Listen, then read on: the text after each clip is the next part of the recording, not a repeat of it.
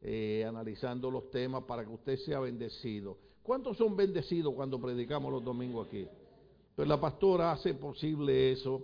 Eh, ha estado conmigo en mis luchas con el cáncer dos veces, con más de 12 operaciones, eh, con mis problemas de la espalda, en los momentos que no he podido caminar, en la muerte de mi hijo, a quien lo honro, que dio su vida por esta iglesia. Mi hijo murió en ese ático, lo honro en este día. En ese dolor, la, pastora, mi esposa, estuvo conmigo. Así que, que cuando usted hable de pastor en esta iglesia, no diga el pastor Mejías, diga los pastores Mejías, porque ella es tan pastora como lo soy yo en la iglesia. ¿Cuánto damos un aplauso a Dios por la pastora? Aleluya.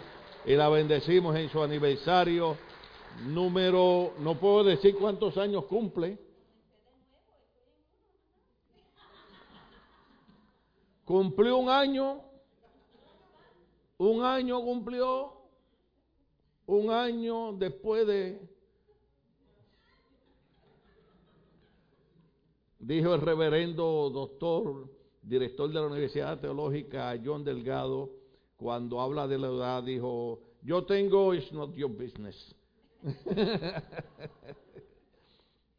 Hay gente que a veces le pregunta la edad que uno tiene para después hay gente que dice, yo soy honesto, y hay gente que a veces lo que son son imprudentes con la honestidad. Y le dicen a uno, ¿cuántos años tú tienes? Y uno le dice, tanto, y dice, ay muchacho, pero tú pareces una momia. Entonces no le pregunte, si eso es lo que le van a decir a uno, no le pregunte. ¿Entiende? Entonces, no importa cuán mal se vea una persona, usted dígale, te ves bien. ¿Usted sabe por qué? Porque tarde que temprano, usted y yo vamos a llegar ahí. Hay veces, hay veces mi esposa y yo vamos en el freeway y vemos a alguien que va despacito al frente y lo primero que decimos es, debe ser un viejito o una viejita. Y cuando le pasamos por el lado, exactamente, un viejito, una viejita. Y cuando le pasamos por el lado nos miran y nosotros le sonreímos. Pero ellos nos miran y nos dicen, lo que pasa es que ahora voy despacito porque cuando yo tenía 20 años yo guiaba 90 millas. Pero la vida me enseñó que para llegar a esta edad tengo que respetar las leyes. ¿Cuántos estamos aquí todavía? Amén. Nacho, no se me olvide que tengo algo que entregarte en la oficina, gloria al Señor. Yo compré regalos para todo el mundo, hermano. Pero tienen que darme hasta las navidades del año que viene para entregárselo, ¿ok? Aleluya, gloria al Señor. Filipenses capítulo 4, verso 10, cinco minutos y nos vamos. ¿Alguien nos visita por primera vez? Todos somos de casa. ¿Todos somos de casa? Si usted es como yo, que la primera vez que fui a la iglesia cristiana le dije a mi amigo, yo voy a ir a la iglesia contigo. Oh, por aquí nos visita una. ¿Cuál es su nombre, hermana? ¿Perdón? María. Todas las Marías son buenas. ¿Usted sabía eso? Yo no he conocido ninguna María mala. Todas son buenas, alabados al Señor son igual que los José. Todos los José son buenos. ¿Habrá algún José aquí? ¿Cuántos José hay aquí? Levanten las manos los José. Hay un pastor amigo mío que le decimos Tony. Y él se llama José Antonio. Y me dice, Pastor Tim, no me diga José en el púlpito. Dígame Tony. Y yo le digo, pues a mí no me diga José, dime Tim. Porque los José somos unos, unas plagas. Estamos por todos lados. Cuando yo voy al médico, le digo a la muchacha, así con mi inglés africano. ¿Cuántos hablan inglés africano igual que el pastor? Usted sabe. Una vez alguien me dijo, pero tú tienes que darte a entender. Le digo, no, el problema no yo darme entender, el problema es el de ellos que me tienen que entender como sea, de alguna manera. Y le digo, can you please double check my chart? Because here in California we have like 10,000 José Mejía. Porque mi segundo nombre es Mejía. Y mi esposa me dice, tienes que decir Mejías. Entonces, la razón por la que yo me puse Mejías es porque yo soy José Mejía, pero puse la S para diferenciarme, porque como no quiero regresar a la prisión, pues me pongo Mejías, por si acaso la policía todavía me está buscando, no me encuentre. Amén. Hay que ponerse buzo, dicen por ahí. Amén. Otros dicen hay que ponerse las pilas. Diga el que está al lado, ponte las pilas y comienza a adorar a Dios. Libro de Filipenses capítulo 4, la pregunta es, ¿Qué iglesia vamos a hacer? Dígale que está al lado. ¿Qué iglesia vamos a hacer? El apóstol Pablo inicia una segunda iglesia según el libro de, los Hechos, capítulo 16, que es la, la iglesia de los filipenses.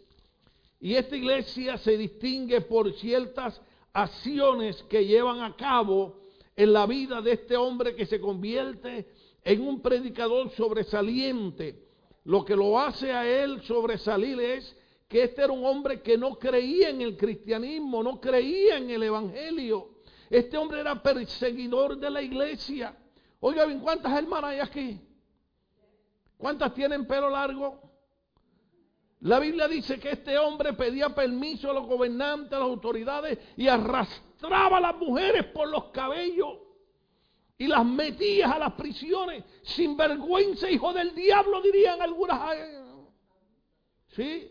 Algunos de ustedes están pensando y dicen, le voy a cambiar el nombre a mi esposo y le voy a poner Pablo. Sí, porque hay esposos sinvergüenzas que le jalan el pelo a la esposa y todavía las maltratan y todavía le dicen chimotrufia y todavía le dicen el melinda linda. No, hermano, algunas, algunas personas tienen que entender. Alguien puso algo en Facebook que a mí me llamó la atención porque un marido queriendo ser muy listo y muy tramposo vio que la esposa cometió un error y le dijo a la esposa, tienes que aprender a abrazar tus errores. Y la esposa salió corriendo y lo abrazó a él. Estamos aquí todavía. Entonces este hombre, siendo enemigo de la obra de Dios, perseguía, arrastraba a las mujeres, los hombres los agolpeaba, los maltrataba, los metía a la iglesia, porque él había crecido en una religión. Y él decía, la única verdadera religión es la mía, pero él se la había pasado por alto que las religiones no salvan.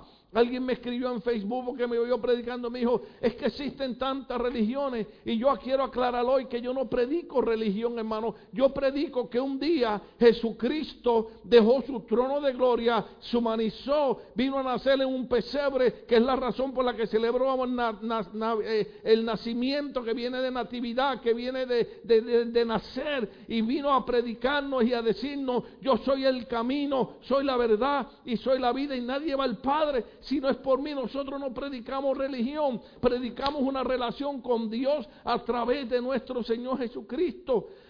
La Biblia dice que cada uno de nosotros estábamos condenados a pasar una eternidad en un lugar de tormento, pero cuando Cristo da su vida por nosotros, la cruz del Calvario, cambia ese destino, hermano. Y usted y yo, si nos morimos hoy, abrimos nuestros ojos en el reino de los cielos y allá escucharemos las palabras del Señor cuando diga, buen siervo y fiel, en lo poco fuiste fiel, en lo mucho te pondré Entra en el gozo de tu Señor. La Biblia dice que es un lugar donde no hay lloro, donde no hay llanto, donde no hay lágrimas, donde no hay cáncer, donde no hay diabetes, donde no hay enfermedad. Es la razón por la que estamos en la iglesia hoy en día, porque tenemos unas promesas maravillosas del Cristo que Pablo perseguía. Y él creía que estaba haciendo bien. Y cuando está persiguiendo a la iglesia, de momento hay un resplandor. Y cuando él ve que el resplandor es tan, tan poderoso que cae. La Biblia no dice dónde él iba montado. Pero nosotros somos inventores. Algunos dicen, y Pablo se cayó del caballo. La Biblia no dice que él iba a un caballo. Y Pablo se cayó de la carreta que iba, pero cayó de donde iba montado. Eso es mi micrófono que cada vez que ellos se mueva acá, no se preocupe. Y cuando, cuando Pablo oye el resplandor, se queda ciego. Y de ese resplandor sale una voz que le dice, Saulo, porque Pablo originalmente se llamaba Saulo. Saulo, Saulo, ¿por qué me persigue? Pero si, si Saulo está persiguiendo a la iglesia. Pero a Saulo se le olvidó algo que yo quiero que usted recuerde hoy para entrar de fuerte al mensaje. La Biblia dice que Cristo dijo, que nosotros, la iglesia, somos el cuerpo de Cristo. Y Cristo es la cabeza. Y cada vez que Saulo perseguía a los hermanos, estaba persiguiendo a Cristo. La Biblia dice que Cristo dijo a los discípulos, no se preocupen por la gente que les hace daño. No se preocupen por la gente que habla mal de ustedes. No se preocupen por la gente que los persigue porque no es a ustedes que se lo están haciendo, es a mí que me lo están haciendo. Entonces, cada hermano que está aquí, ¿cuántos están aquí? Levanten las manos los que están aquí. Cada vez que tú le haces daño a un hermano, le estás haciendo daño a Cristo. Antes de, tomar la iniciativa de, de crearle un problema a una persona, piensa que esa persona es la imagen y la creación de Dios. Por eso es que yo le digo a mi esposa, yo tengo tanta batalla, porque hay gente que le hace cosas a uno que sinceramente lo que merecen que uno los agarre por el cuello. ¿Cuántos me siguen? ¿Cuántos ahora despertaron? Les traje a la memoria algunas personas.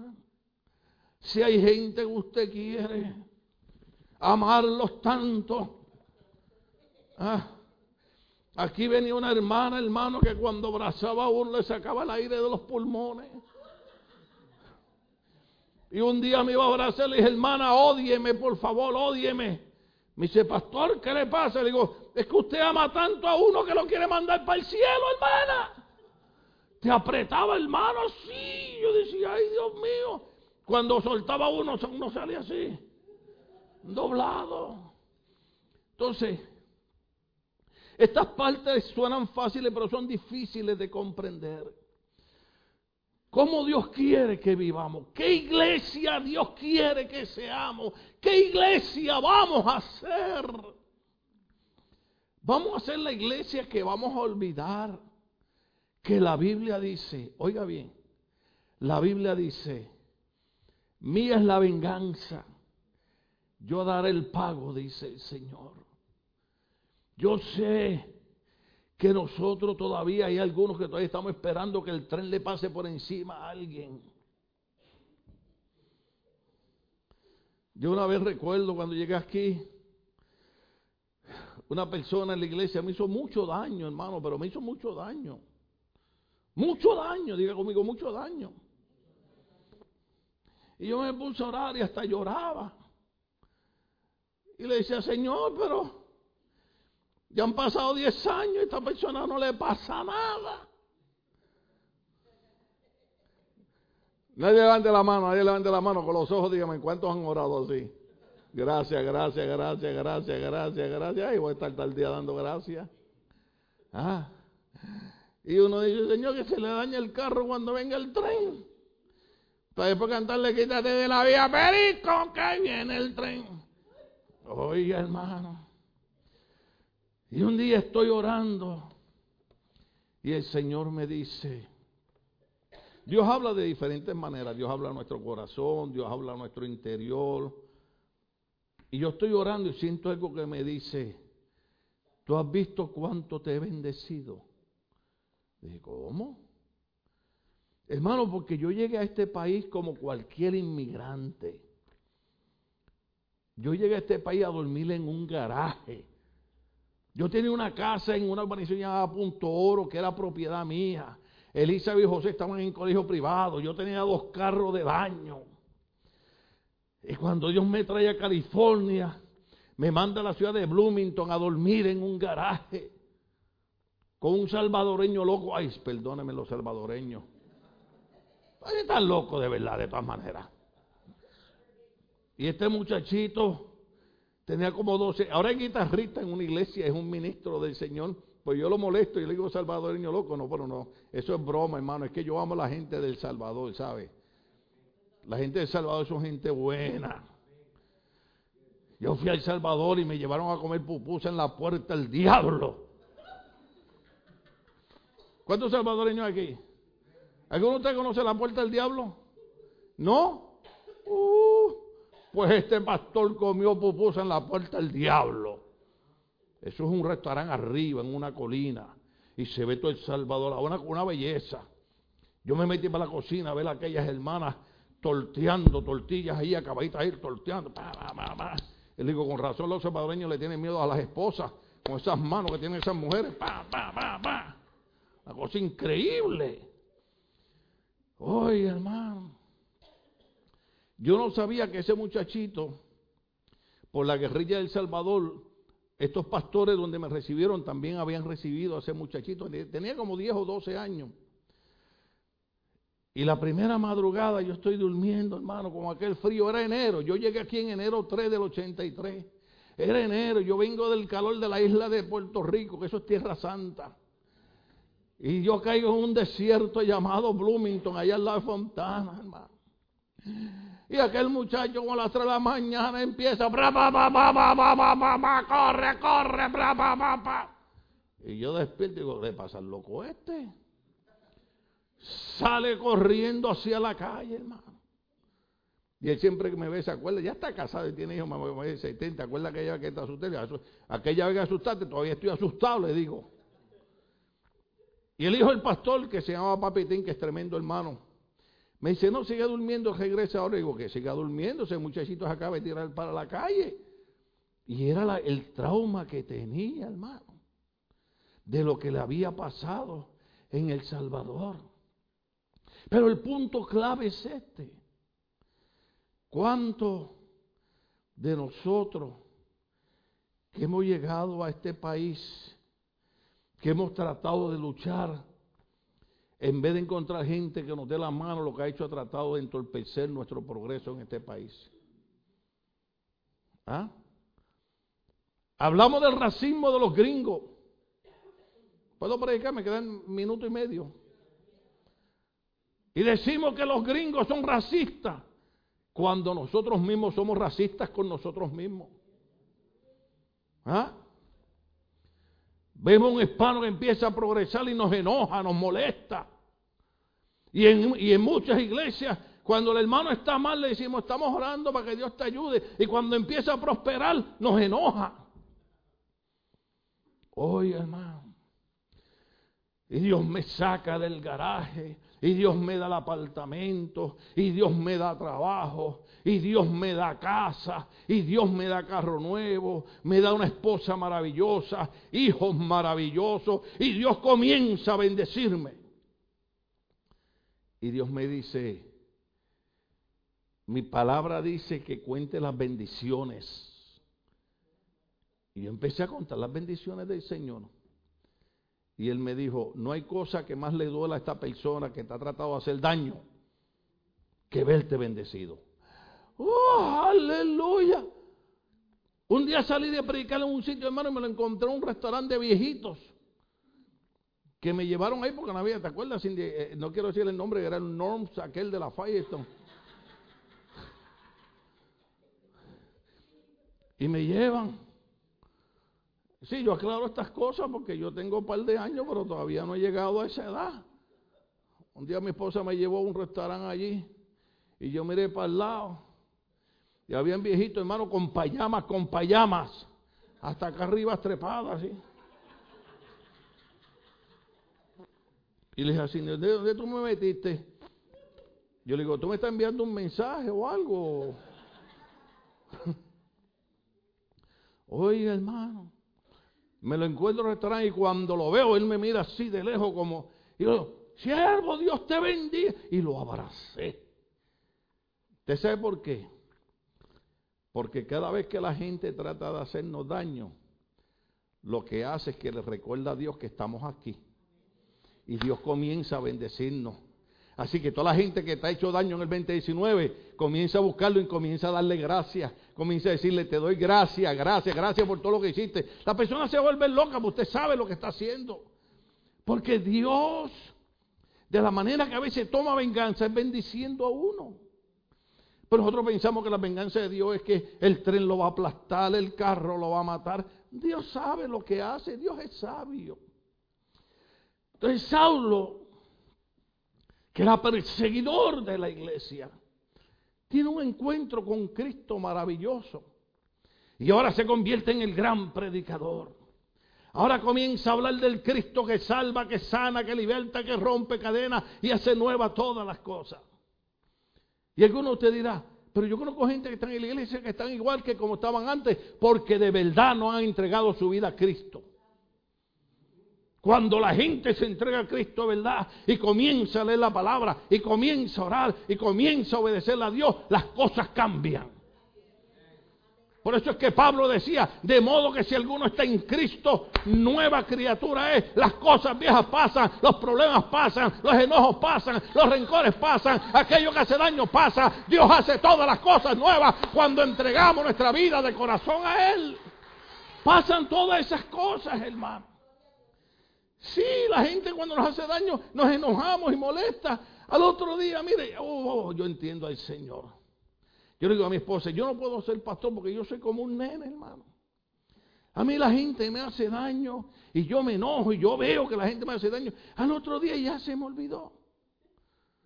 Al otro día estoy con... Cuando murió mi hijo vino una persona aquí que me creó un problema bien fuerte en esta iglesia. Y llegó. Y cuando yo lo vi, le dije, Dios te bendiga y lo abracé. Y una hermana que es maestra en esta iglesia después me llamó y me dijo, pastor, yo vi que usted abrazó a fulano. Yo sí, pero fulano hizo esto.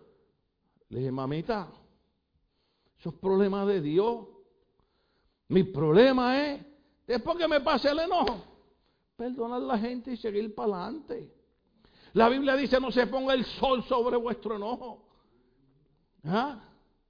Hay gente que se enoja conmigo y no duermen porque, ay, eso que preco el pastor me enojó. Y yo estoy en mi casa, mire, anoche me estaba comiendo un pedazo de cheesecake. Y usted en su casa enojado conmigo y yo comiendo cheesecake. ¿Cuántos entienden lo que estamos hablando en esta noche? Den un aplauso al Señor, le digo, en este día, alabado sea Cristo. Y este, y, este, y este Saulo que comienza ahora, convertido en el famoso San Pablo. Entonces, él comienza a escribirle a esta iglesia en el capítulo 4. Y comienza a decirle, tengo las dos versiones aquí, pero me gusta la nueva versión internacional. El título que tiene arriba se llama Gratitud por la ayuda recibida. Pero yo le puse como título hoy, ¿qué iglesia vamos a hacer? Porque ah, cuando termine este año entramos a una nueva década. Hacerse con una década son 10 años. ¿Qué iglesia vamos a hacer en los próximos 10 años? Me alegro muchísimo del Señor de que al fin hayan vuelto a interesarse en mí. Claro está que tienen interés, solo que no habían tenido la oportunidad de demostrarlo. ¿Sabe lo que está diciendo Pablo? Ustedes son gente de buen corazón. ¡Wow! Por eso la pregunta es: ¿qué iglesia vamos a hacer?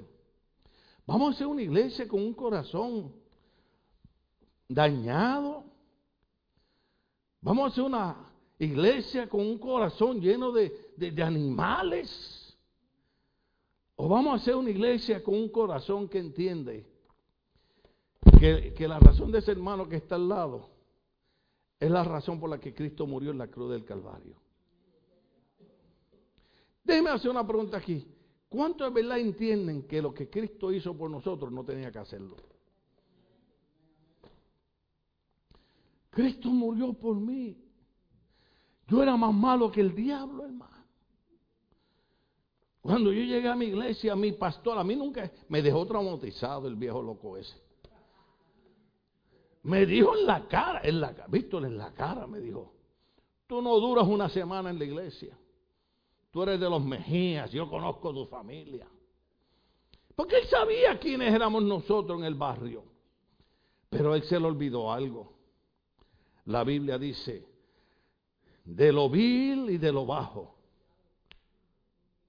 de lo vil y de lo bajo, de la gente más mala, de la gente más despreciada, escoge Dios para avergonzar a los sabios. Oh no, si la gente me ve ahora así, muy bonito, mire para acá que, que vea algo lindo, mire. ¿Eh? Mire, tengo una florcita aquí, tengo una... Sí, hombre lindo, hermano. Usted, usted dice, qué arrogante el pastor. Bueno, si usted se cree feo, eso es problema suyo. Yo le llevo 30 años diciéndole, mírese en el espejo y háblese y dígase, qué guapo eres.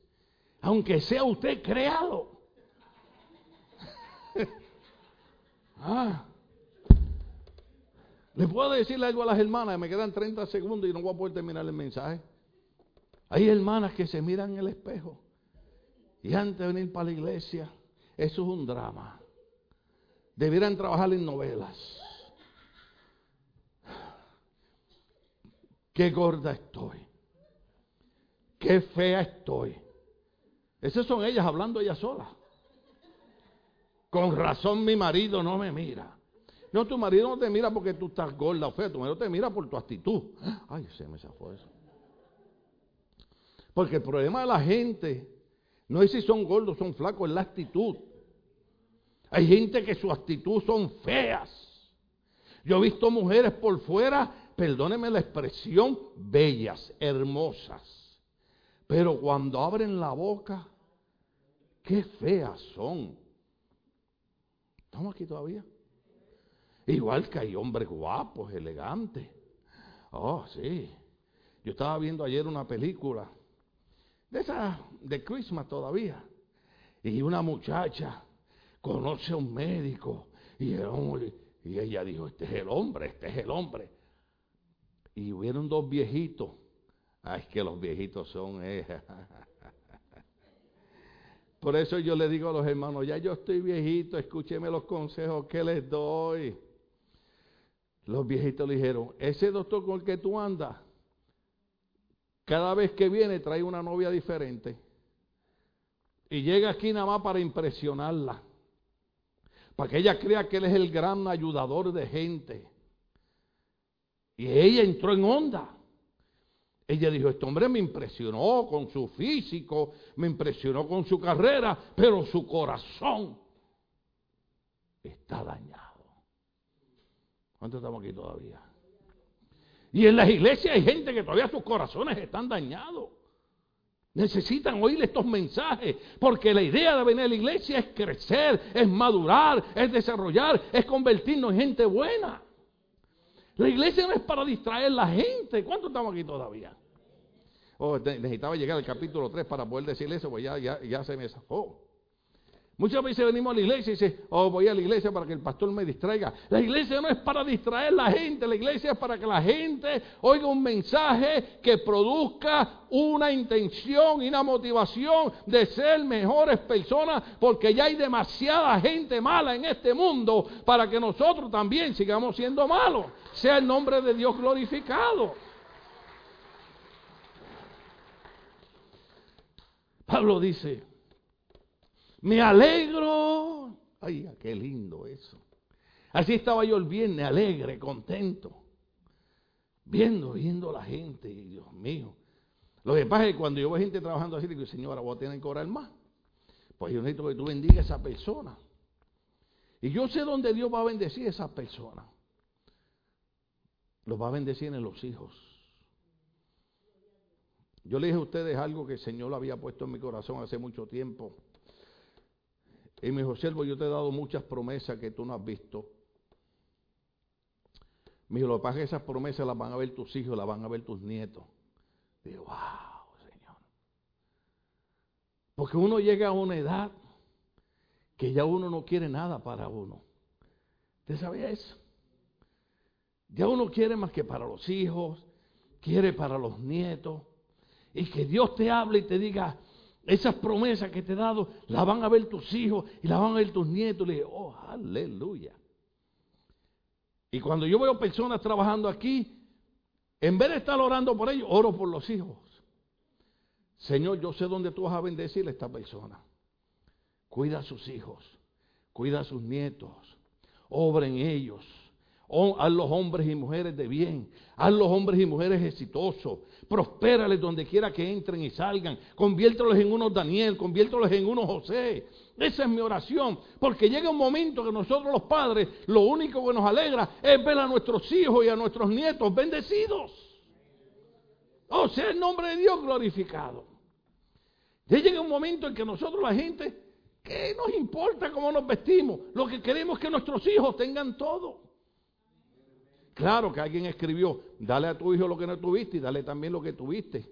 ¿Qué significa eso? Muchos de ustedes no tuvieron tenis caro, no tuvieron ropa cara. Dele eso a su hijo, pero muchos de los hijos necesitan la educación que nos dieron a nosotros también.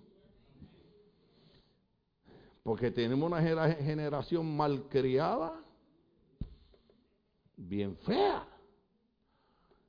Nosotros éramos bien malos en el barrio, hermano.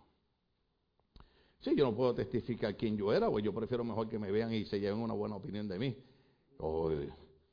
no, no, yo, yo, yo a los 14 años entregaba droga en el barrio. Estaba los otros días con un doctor hablando y, y le tuve que decir, bueno, sí, fue marihuana, fue cocaína, me metí pastillas. Usted sabe, porque usted tiene que ser honesto el médico. Pero es que ya uno casi no se acuerda de eso. Estamos aquí todavía. éramos, éramos, éramos malos. Hasta que venimos a Cristo. Y Cristo nos transforma. Pero, pero llega, llega, llega un momento en que uno dice, oye, pero cuando yo era joven yo me pasaba peleando en el barrio, tenía unos grupos. Eh, eh, yo era el único que entraba a las diferentes residenciales públicos. Estamos hablando de Watt, South Central. Primera sesión Jardín del Caribe, yo era el único que entraba ahí porque ahí había una pandilla, ustedes no lo saben, ahí había pandilla. Y yo entraba ahí porque yo era amigo de todos los jefes. Y yo entraba. Una vez recuerdo que uno de ellos dijo que me, cuando yo llegara me iba a dar una golpiza que me iba a matar. Y yo llegué a un baile que había en el centro comunal. Y ustedes saben cómo son los jóvenes que nos gusta toda la música. En aquellos tiempos todavía no había rap ni nada de eso. Lo que había era merengue y salsa, usted sabe. Pam, pam, pam, pam. Esa, alabado sea Dios. Y yo llegué y el hombre me saludó. Y, hey, Tim, ¿cómo estás? Usted sabe cómo somos los jóvenes, ¿no? Después yo me enteré que cocaína era un amigo de nosotros, tenía un vicio de cocaína terrible. Muchacho de ojos azules. Le dijo a este muchacho, tú tocas a Tim Mejía, es lo último que tú haces en tu vida. Éramos malos. Pero nunca le faltábamos el respeto a la gente adulta. ¿Estamos aquí todavía? Un adulto nos regañaba y bajábamos la cabeza. Éramos malos entre nosotros, peleábamos entre nosotros, pero cuando un vecino nos regañaba, bajábamos la cabeza. Y el problema es que donde yo me crié, todos los vecinos me conocían. Y desde lejos me gritaban, mira, se lo voy a decir a Mercedes. Y yo, cuando llegue a casa, ¿qué problema tengo? Sí, porque en, en aquellos años, perdónenme las madres que están aquí, en aquellos años corregían a uno con amor Usted entraba y los jalaban por el pelo. Ven acá.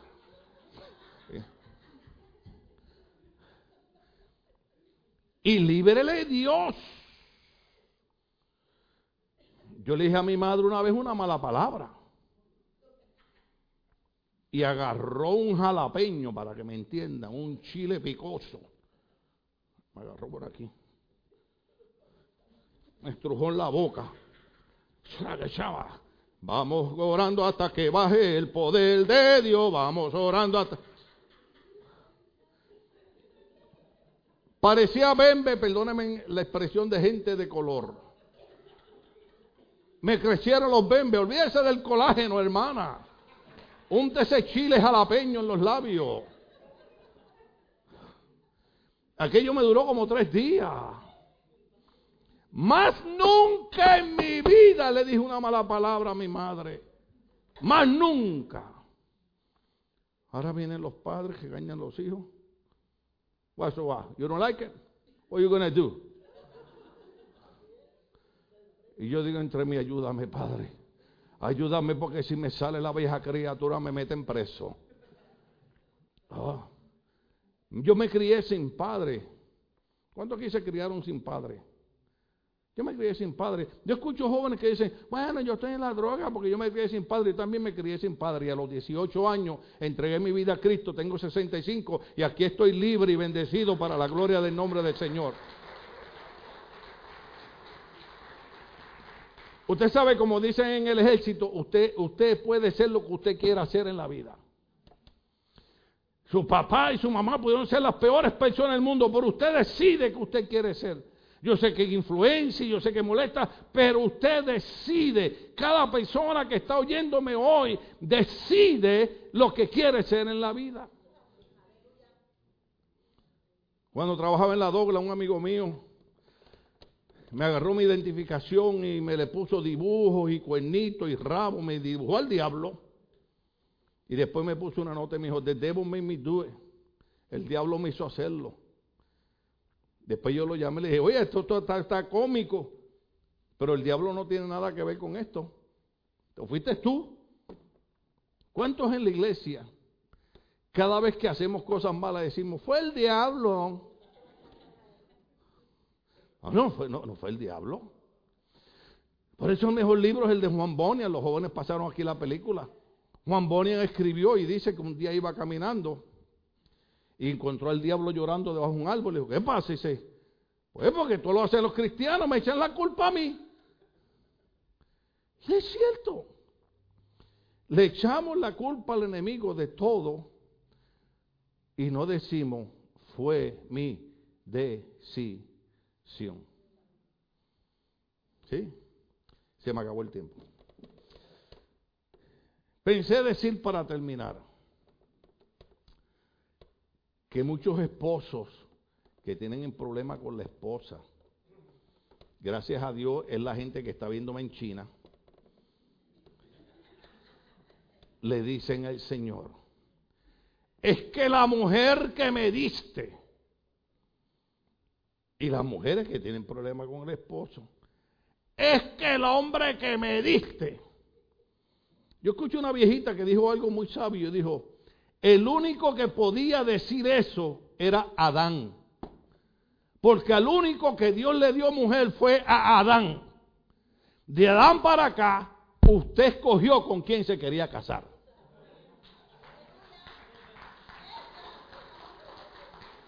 Ahora no te quejes. Ahora ora. Ahora clama. Ahora ven al culto de oración. Ahora lee la Biblia. Ahora cuando lo vea, en vez de decirle hijo del diablo, cómete eso y dile, sigue siendo tan guapo como cuando te conocí. ¿Ah? Y los esposos cuando la vean, deja que la vea ya toda descuadrada, dígale, sigue siendo la Barbie que conocí.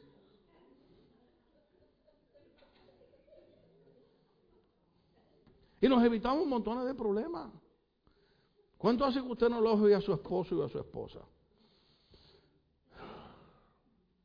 ¿Ah? Yo le dije la semana pasada que casi me mato por elogiar a mi esposa. Tal vez usted no se acuerda.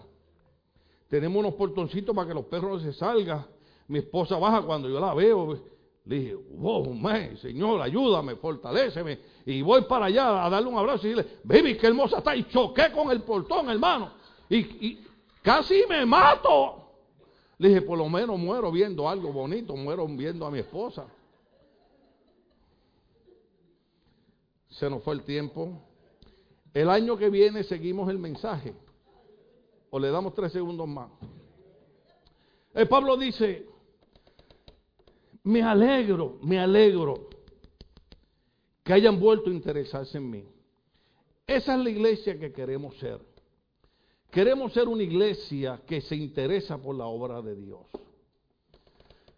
No queremos ser el hombre, la mujer que ignora la necesidad de la obra de Dios. Queremos ser la iglesia que se interesa por la obra de Dios.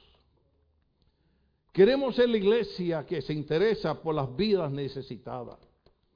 Hay hombres y mujeres que no están en la iglesia, que tienen problemas, que lo único que necesitan es que alguien los invite a la iglesia. A lo mejor no les gusta el mensaje, porque van a salir diciendo, no me gustó el mensaje porque todo lo que dijeron fue lo que a mí me está pasando. Porque Dios te ama, así es Dios, cuando Dios ama a uno, el predicador habla de los problemas que uno tiene.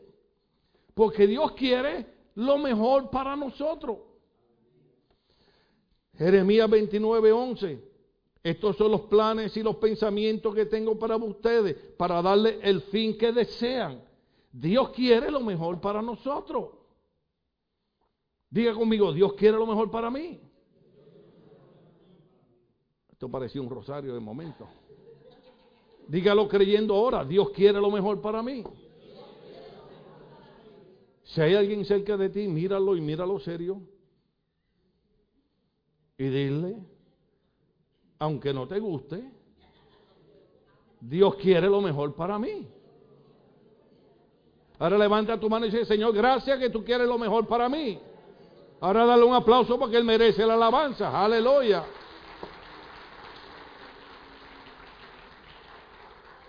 Qué alegría para Pablo al ver gente que no era cualquier iglesia, era una iglesia que se interesaba en los proyectos misioneros que él tenía. Y él dice, claro que tenían interés, solo que no habían tenido la oportunidad de demostrarlo. Eh, Pablo dice, yo sé que ustedes me querían ayudar, lo que es que no, no habían encontrado a alguien que me ayudara. Pero él dice de esta manera, ¿estamos aquí todavía? No digo esto porque esté necesitado. Esto es sorprendente porque Pablo necesitaba que lo ayudaran económicamente para los viajes que le estaba dando. Pero él dice, yo quiero que ustedes entiendan que yo no estoy diciendo esto porque esté necesitado. Ahora oiga esto. Pablo dijo, pues he aprendido a estar satisfecho en cualquier situación que me encuentre. Wow. Mientras estamos bien, alabamos a Dios. ¿Verdad que sí? Cuando estamos bien, venimos a la iglesia. Cuando estamos bien, aleluya, pray Jesus. Hasta en inglés lo decimos. Cuando empezamos a tener dificultades y problemas y enfermedades, oh, yo no voy más para la iglesia porque Dios me falló. Si Dios fuera un Dios bueno, Dios no hubiera permitido que esto me pasara. Pablo dijo, Pablo dijo, yo quiero, iglesia, que ustedes entiendan que yo he aprendido a estar satisfecho cualquiera sea mi situación. Pablo dijo, cuando yo puedo caminar y puedo moverme, estoy satisfecho y digo, gloria a Dios. Cuando estoy todo doblado, que casi no puedo caminar, digo, Señor, de toda manera, gracias, porque aunque sea doblado, puedo caminar. Como preguntó Ralph cuando brincó el viernes, ¿cuántos de ustedes dieron gracias a Dios hoy que llegaron caminando a la iglesia? Otros pudieron manejar, otros pudieron ver, otros pudieron oler, otros pudieron escuchar y otros están aquí escuchando a un loco predicándole que le está diciendo que hay que aprender a estar satisfecho en cualquier situación, no importa la que sea. Yo estaría diciendo gracias Padre, aleluya, porque he aprendido a estar satisfecho cualquiera sea mi situación. Es que hay un secreto, hay un secreto, hay un secreto. Siempre estamos. Parecemos, ¿usted se acuerda de, de ¿cómo se llama? El, detective este, este, el de Dick Tracy. ¿Sabe que sale Mombo? Sale uno de ellos que siempre está. Sí, ¿cuánto vieron la película de Dick Tracy? O aquí todo el mundo es santo. Todo el mundo es santo, nadie ve a Dick Tracy. Cuando salga el culto van a estar viendo los luchadores esos que se sacan sangre hasta por los oídos. ¿Ah? Una vez mi hermano mayor, que ya partió con el Señor, estábamos viendo un boxeo. Nosotros los puertorriqueños somos fanáticos del boxeo. Mi padre fue eh, boxeador, mi hermano mayor fue referee de boxeo y a mí me encanta el boxeo. Y estábamos viendo un boxeo. Y en una Cindy dice, ah, pero la pelea no está buena porque no hay sangre. Así, dijo. Y mi hermano me miró como quien dice, oye, ¿con quién tú te casaste? ¿Ah? Porque vemos y, y, y, somos cristianos y amamos a la gente.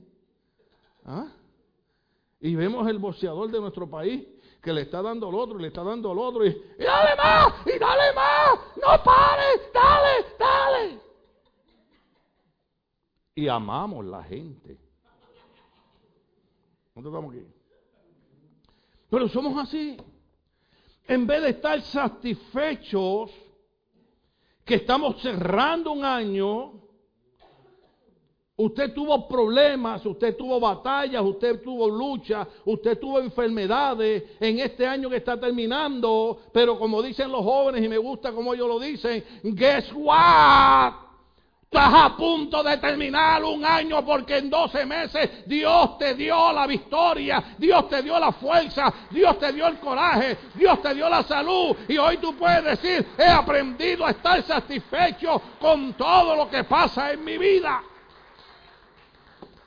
¿Qué iglesia vamos a hacer? ¿Cómo vamos a entrar a la nueva década? ¿Vamos a estar siguiendo dándole la espalda a Dios, dejando de venir a la iglesia porque las cosas no salieron bien. O vamos a decir, Señor, las cosas no me salieron bien, pero estoy satisfecho porque tu palabra dice que todas las cosas obran para bien para aquellos que aman a Dios. Y si tú no permitiste esto en mi vida es porque esto no me conviene.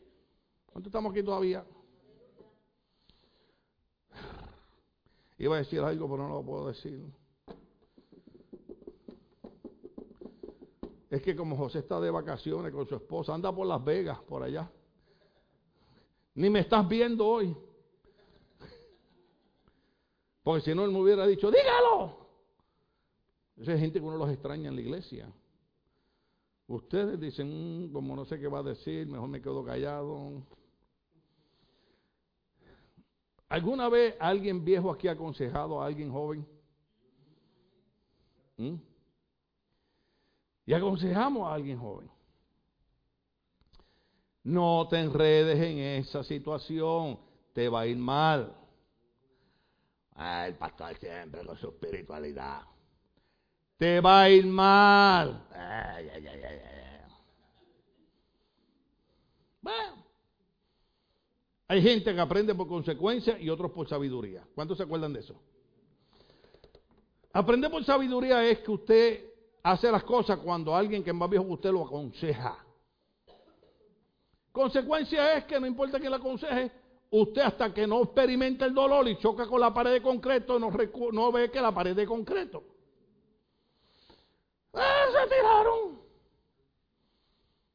Después esa misma persona vino a reclamar, a reclamar, diga conmigo reclamar. Oiga, porque hay gente fresca, ¿Por qué ustedes no me obligaron a no hacerlo? Óigame bien. Dios no obliga a nadie a hacer nada. Dios te aconseja, Dios te orienta, Dios te guía. Los pastores hacemos lo mismo. La decisión final la tomas tú. ¿Estamos aquí todavía? La decisión final la tomamos nosotros. Por eso que hay cosas que hay que llevarlas despacito. No es que estoy cantando. Despacito. Mira, aquel ya está bailando allá. Diga conmigo, Señor, que prenda el diablo. En la iglesia hay que cantar. Ah, no, de siete vueltas. Siete vueltas. Las murallas se cayeron. No, no. Sí, porque hay cristianos que se saben todas las canciones, los artistas del mundo, pero no se saben los coritos de la iglesia. Estamos aquí todavía. Yo sé que ustedes quieren que yo termine. Y voy a terminar cuando termine.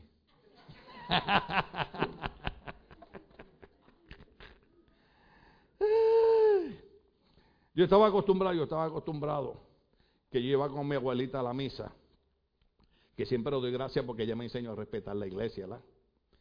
Y yo no entendía que hablaba el cura porque le hablaba el latín. Y entonces todo era de memoria. Y ponte de pie y siéntate. Y, y, todo era de memoria. Pero aquello ya en 15 minutos, vámonos. Y yo, aleluya, praise the Lord.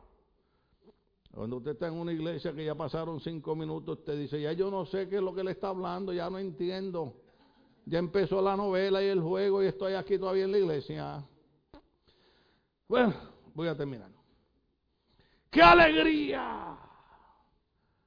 Para él que esto era una iglesia que se interesaba en ayudarlos, pero él les dijo, pero yo quiero que ustedes comprendan que yo he aprendido a estar satisfecho en cualquier situación que me encuentre. ¿Están todavía listos conmigo?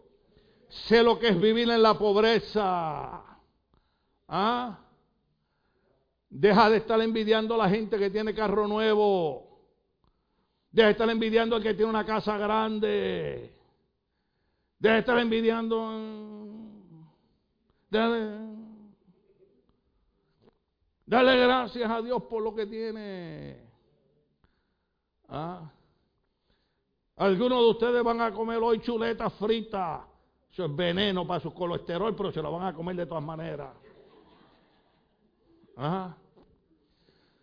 Otros dicen, pastor, ore por mí a ver si de casualidad quedan tortillas viejas en la casa.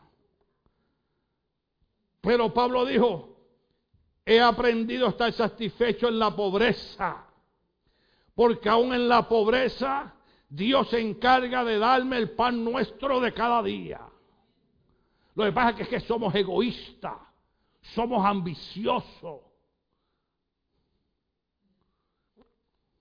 No damos gracias a Dios por lo que hemos obtenido a través de los años.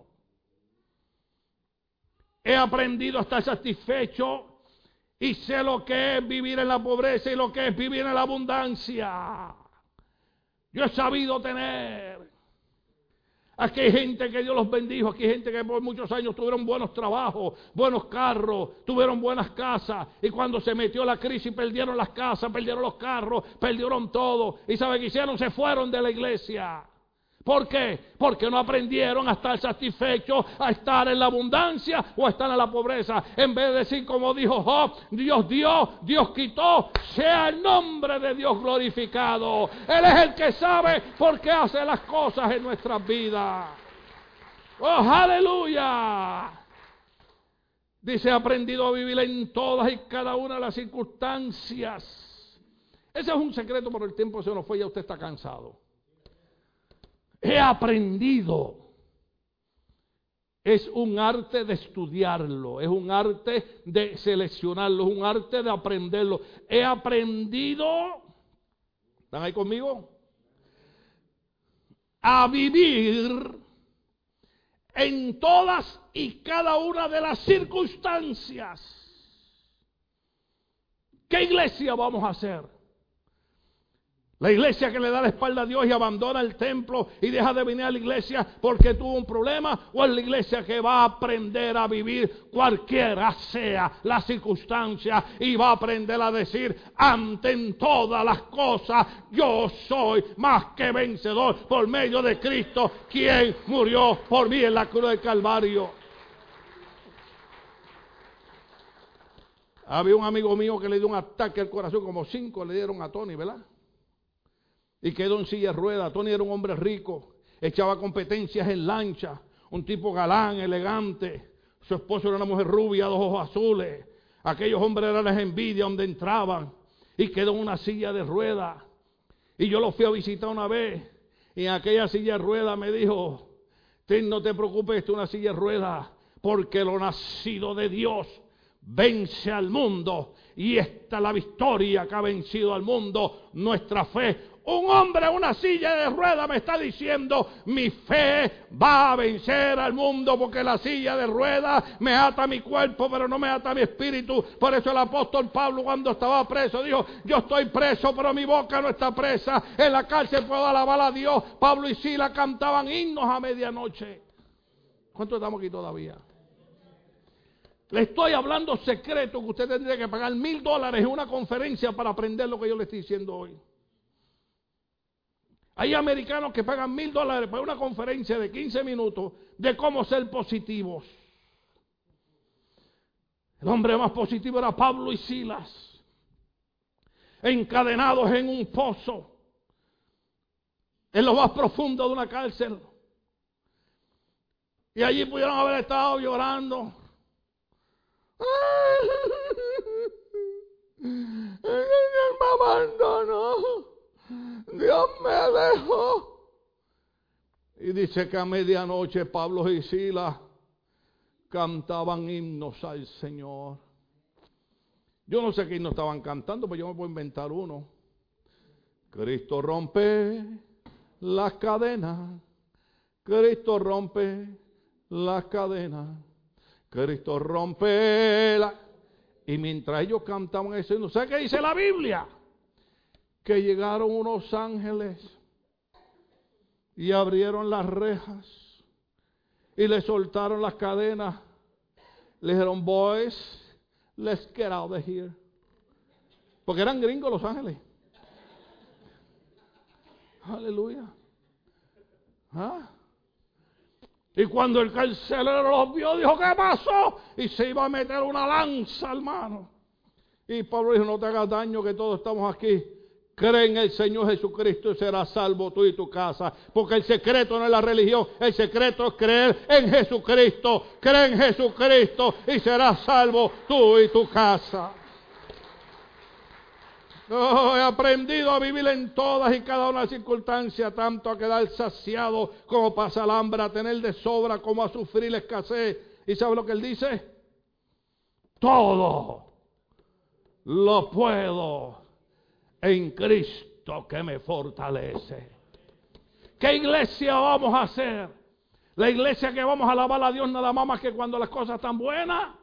O vamos también a alabar a Dios cuando las cosas están malas y vamos a decir como Pablo, he aprendido a contestarme en todo porque todo lo puedo en Cristo que me fortalece. Todo lo puedo en Cristo que me fortalece. Terminamos. Sin embargo, han hecho bien en participar conmigo en mi angustia. ¿Cuál era la angustia de Pablo? La angustia de Pablo era presentar el Evangelio a los perdidos. La angustia de Pablo era llegar a lugares donde no había iglesia cristiana. La angustia de Pablo era que había gente que eran idólatras, que creían en estatuas, que creían en dioses falsos. Y la angustia de Pablo era tengo que ir donde esta gente y decirle que el único camino de salvación es Cristo. Esa es mi angustia y ustedes me están ayudando en mi angustia para ir a predicarles a Cristo. Ay, si el Señor me hubiera dado más tiempo. Yo no sé si el año que viene yo voy a estar con ustedes. Y si el Señor me lleva el mes que viene. ¿Hay algunos de ustedes que se cansan cuando yo predico? Cuando yo no esté van a decir, me hubiera gustado que el pastor estuviera predicando aunque se tardara dos horas predicando. No te preocupes que yo te voy a aparecer en el cuarto. Ya yo le he dicho el secreto a mi esposa. Cuando ella sepa que yo voy a estar allí en la casa. Yo sé lo que ustedes están pensando. Ah, los que. Ah, yo sé, cuando uno se muere, uno está con el Señor. ¿Para qué uno quiere venir para acá? Ah, que a ver la cara fea de ustedes. No, yo que prenda el diablo. Yo tengo la costumbre de ponerle timer a la TV. Y cada vez que, se, que, que Jackie o ella están viendo la TV y se apaga, me miran y me dicen, Dad. Porque saben que soy yo. Yo le digo a mi esposa, ya tú sabes que ese es el secreto. Cuando usted viene televisión y se apaga la televisión, yo estoy ahí en la sala. Así que si alguno de ustedes se le apaga la televisión, ahí está el pastor. Usted no sabe que hay refranes que dicen que uno sabe, uno no sabe lo bueno que tiene hasta que lo pierde. Yo cuando voy a la tumba de mi hijo, yo hablo con él. Bueno, no con él, él está en el reino de los señores, pero a veces le digo tantas cosas. Le digo contra José esto, esto, y esto, y esto. Y muchos de ustedes van a decir lo mismo. Muchos de ustedes van a decir, ¿cuántas veces el pastor no nos pudo predicar porque tenía dolor de espalda? ¿Se acuerdan hace como dos o tres domingos yo iba a predicar y no pude predicar? Le dije, René, predica tú porque no, no puedo caminar. ¿Ah? Oye, ¿cuántas veces no nos predicó porque no pudo caminar? Y cuando nos podía predicar y estaba gastando su energía y su fuerza, nosotros estábamos ahí apurados para que terminara. Ay, porque los Lakers, los Américas, los Chivas, los azules, los rojos, los... Bueno, vamos a terminar. En mis angustias y ustedes mismos filipenses saben que en el principio de la obra del Evangelio, cuando salí a Macedonia, ninguna iglesia participó conmigo en mis ingresos y gastos, excepto ustedes. Nadie me ayudó con la finanza, nadie me ayudó con el dinero, solo ustedes me ayudaron con los gastos. Incluso a Tesalónica me enviaron ayuda y una otra vez para suplir mis necesidades. No digo esto porque esté tratando de conseguir más ofrendas, sino que trata de aumentar el crédito a su cuenta. Me gusta que Pablo aclara eso, porque una de las cosas que dijo Jesucristo es, y una de las cosas que Pablo le dijo a Timoteo es, que en los últimos días la gente haría mercaderes con los cristianos. Y estamos viviendo en esos días. Usted ve un montón de actividades y montones de proyectos que se llaman cristianos, que es para hacer mercadería, para sacar el dinero a la gente pero también es una responsabilidad de la iglesia como los filipenses y nosotros tenemos que preguntarnos qué iglesia vamos a hacer. Esta iglesia dijo, Pablo necesita que le demos ingresos y le ayudemos con los gastos porque él está en un ministerio y nosotros como iglesia, ministerio bautista, luego tenemos que tener la mentalidad de esta iglesia y decir, nuestra iglesia hay que sostenerla con nuestros ingresos y con nuestras finanzas porque no vamos a permitir que por falta de dinero las puertas de esta iglesia se cierren. ¿Usted sabe cuánto dinero usted gastó estas navidades? Hasta dinero que no tenía. ¿Ah? Y va a las tiendas y dice, y esto va fulano, y esto va fulano, y esto va fulano. ¿Usted pensó en darle algo a Dios estas navidades? ¿Usted pensó en decir, dame darle estos 20 dólares a la hora del Señor? Yo este mi micrófono que, que José Lepe fue que me dio los 300 dólares para comprarlo, porque ya usted ve que de momento hace un juido. La semana pasada yo dije, bueno, si Dios toca a alguien, y se me acercó José, eh, no, Fernando, junto con la hermana Jovita, y me entregaron un sobre me dijeron, pastor, esto es para el micrófono. Y cuando yo lo abrí, había 300 dólares. Ay, yo no debía haber dicho eso, porque la Biblia dice, no sepa tu izquierda, lo tu derecha. Pero ¿sabes lo que significa que es eso? Eso es la gente que dice, yo no voy a ser como las otras iglesias. Yo voy a ser como esta iglesia que ayudó a Pablo a sostener los gastos de su ministerio. Y una de las cosas que usted tiene que hacer es, yo no voy a ser como otra iglesia, yo soy una iglesia que voy a sostener los gastos. Porque ¿sabe qué? Mientras yo he estado predicando, usted no se ha dado cuenta de algo. ¿Quiere que se lo diga? Muchos de los problemas que los estaban atormentando cuando usted venía para la iglesia, se los olvidaron mientras yo estuve predicando. Y para que eso ocurra, usted tiene que meterse droga al cuerpo. Por ahí una droga maravillosa que se llama el poder de la palabra, el poder del Espíritu Santo. Y no importa qué problema tengamos, cuando el Espíritu Santo toca nuestra mente, toca nuestro corazón, los problemas se van y nos alegramos. ¿Qué usted cree que pasaba mientras usted se estaba riendo? ¿Usted sabe qué pasaba mientras usted se estaba riendo? Sus problemas se les estaban olvidando. ¿Sabe cuánto usted tendría que pagar por eso? 300 dólares por 15 minutos un psiquiatra. Y hoy usted está aquí de gratis riéndose y diciendo, el gozo de Jehová es mi fortaleza. Bendito sea el nombre del Señor. Por eso es que venimos a las iglesias, porque le damos una terapia que le costaría 300 dólares cada minuto con un psiquiatra. Yo no soy psiquiatra, yo soy un loco que me atrevo a hablarles. Porque no se crea que todo el mundo mira bien a uno. A veces uno está predicando y hay gente que mira a uno con ojos de pistola, como, o termina o te disparo. Lo que la gente no sabe es que está probado, está probado, dijeron los médicos, que las personas que están panzones como yo, las armas blancas no penetran a los órganos vitales. Esto es un chaleco a prueba de bala. Aleluya. Entonces dice, ya he recibido todo lo que necesito y aún más. Tengo hasta de sobra Ahora que he recibido Epafrodito lo que me enviaron, es una ofrenda. Le iba a leer otros versos, pero yo sé que el tiempo se nos ha ido. Pero cuando usted va a Levítico y va al Antiguo Testamento, las ofrendas que ofrecían en el templo eran unas ofrendas no por el pecado, sino que eran una ofrenda de dolor grato al Señor. Y por eso Pablo dice, cuando ustedes ofrendan en la iglesia, cuando ustedes invierten su finanza en la iglesia, eso es como un olor, un sacrificio fragante que Dios acepta con agrado. Entonces, él dice, es una ofrenda fragante, un sacrificio que Dios acepta con agrado. Déjame decirte algo. La gente le gusta usar el siguiente verso, pero no usan el primero. Pablo dice, cuando ustedes me enviaron para mis gastos, cuando ustedes me enviaron para mis proyectos, cuando ustedes me enviaron la ofrenda para que yo siguiera hacia adelante, eso fue una ofrenda de olor grato, agradable delante del Señor. Entonces el Señor dice, después que tú das tu finanza, después que tú bendices el proyecto, después que tú bendices la iglesia, entonces Dios da una promesa a través de Pablo y la promesa es, así que mi Dios les proveerá de todo lo que necesiten conforme a la gloriosa riqueza que tiene en Cristo Jesús. Ah, usted no entendió eso. La promesa de Dios es que cuando nosotros hacemos lo que hizo esta iglesia, por eso la pregunta es, ¿qué tipo de iglesia vamos a hacer? ¿Vamos a hacer la iglesia coda? ¿La iglesia tacaña? ¿O la iglesia que cree en dar diezmos y dar ofrendas para que la obra siga hacia adelante? Entonces cuando la iglesia hace eso, Dios da una promesa. Mi Dios, así que mi Dios les proveerá, les proveerá de todo lo que necesiten conforme a la gloriosa riqueza que tiene en Cristo Jesús. Yo sé que yo sé que hay hombres y predicadores que han abusado de esta verdad, pero sigue siendo una verdad. Cuando nosotros somos como esta iglesia, que damos de nuestras finanzas para que la obra de Dios siga marchando, entonces se cumple la promesa, mi Dios les proveerá todo lo que necesiten conforme a la gloriosa riqueza que tienen en Cristo Jesús.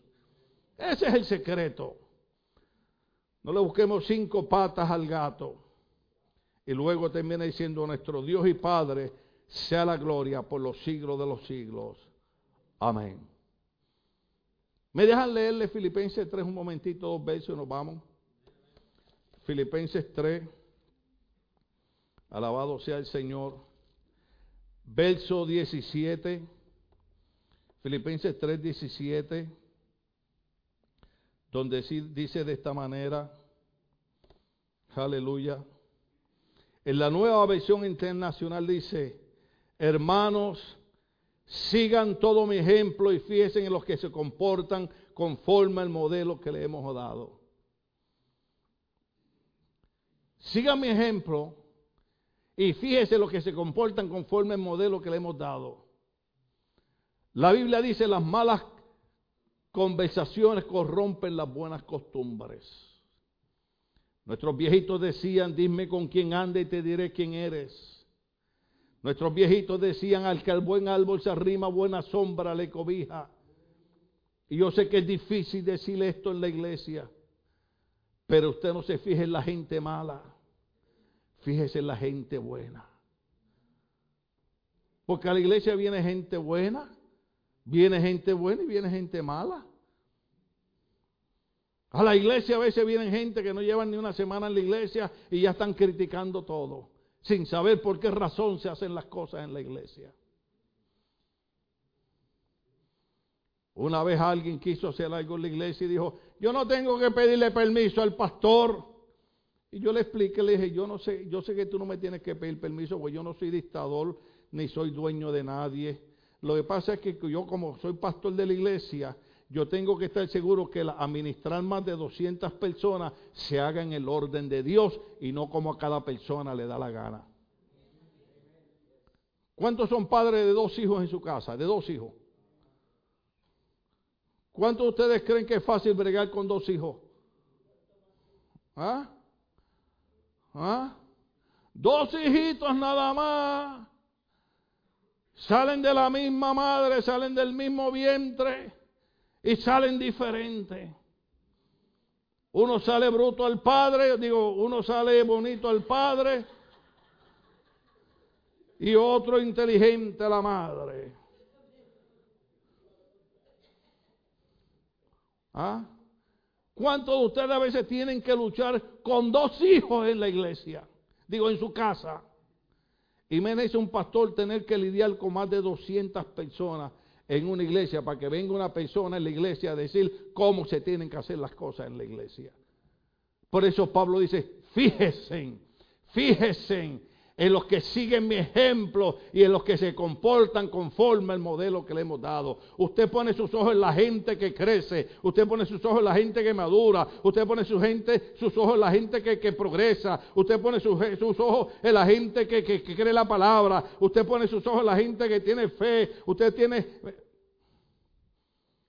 Mire, yo dije esto una vez, lo voy a repetir, yo sé que el hermano Luis se tiene que ir ya mismo, hermano Luis Dávila, que está sentado allá atrás. Usted ve ese hermano que llega ahí en un carrito, ¿verdad? Y llega un taxi a buscarlo. Y él entra y sale, la gente dice, pues un hermano más. Ese hermano, mi esposa y yo fuimos a orar por él al hospital. Lo tenían amarrado con guantes puestos, porque los doctores nos llamaron y nos dijeron, llamen al ministro o al sacerdote porque este hombre no dura dos horas más vivo. Y fuimos y lo ungimos con aceite. Y ese hombre está supuesto a estar muerto hace más de cuántos años, hermano Luis. Hace, va, para seis años que debiera estar muerto. Pero hace seis años que una iglesia que creía, llame los ancianos de la iglesia, oren por ellos ungiendo con aceite y la oración de fe sanar enfermo. Y ahí hay un hombre que tiene fe en que Dios levanta aún a la gente de una cama que esté casi muriéndose.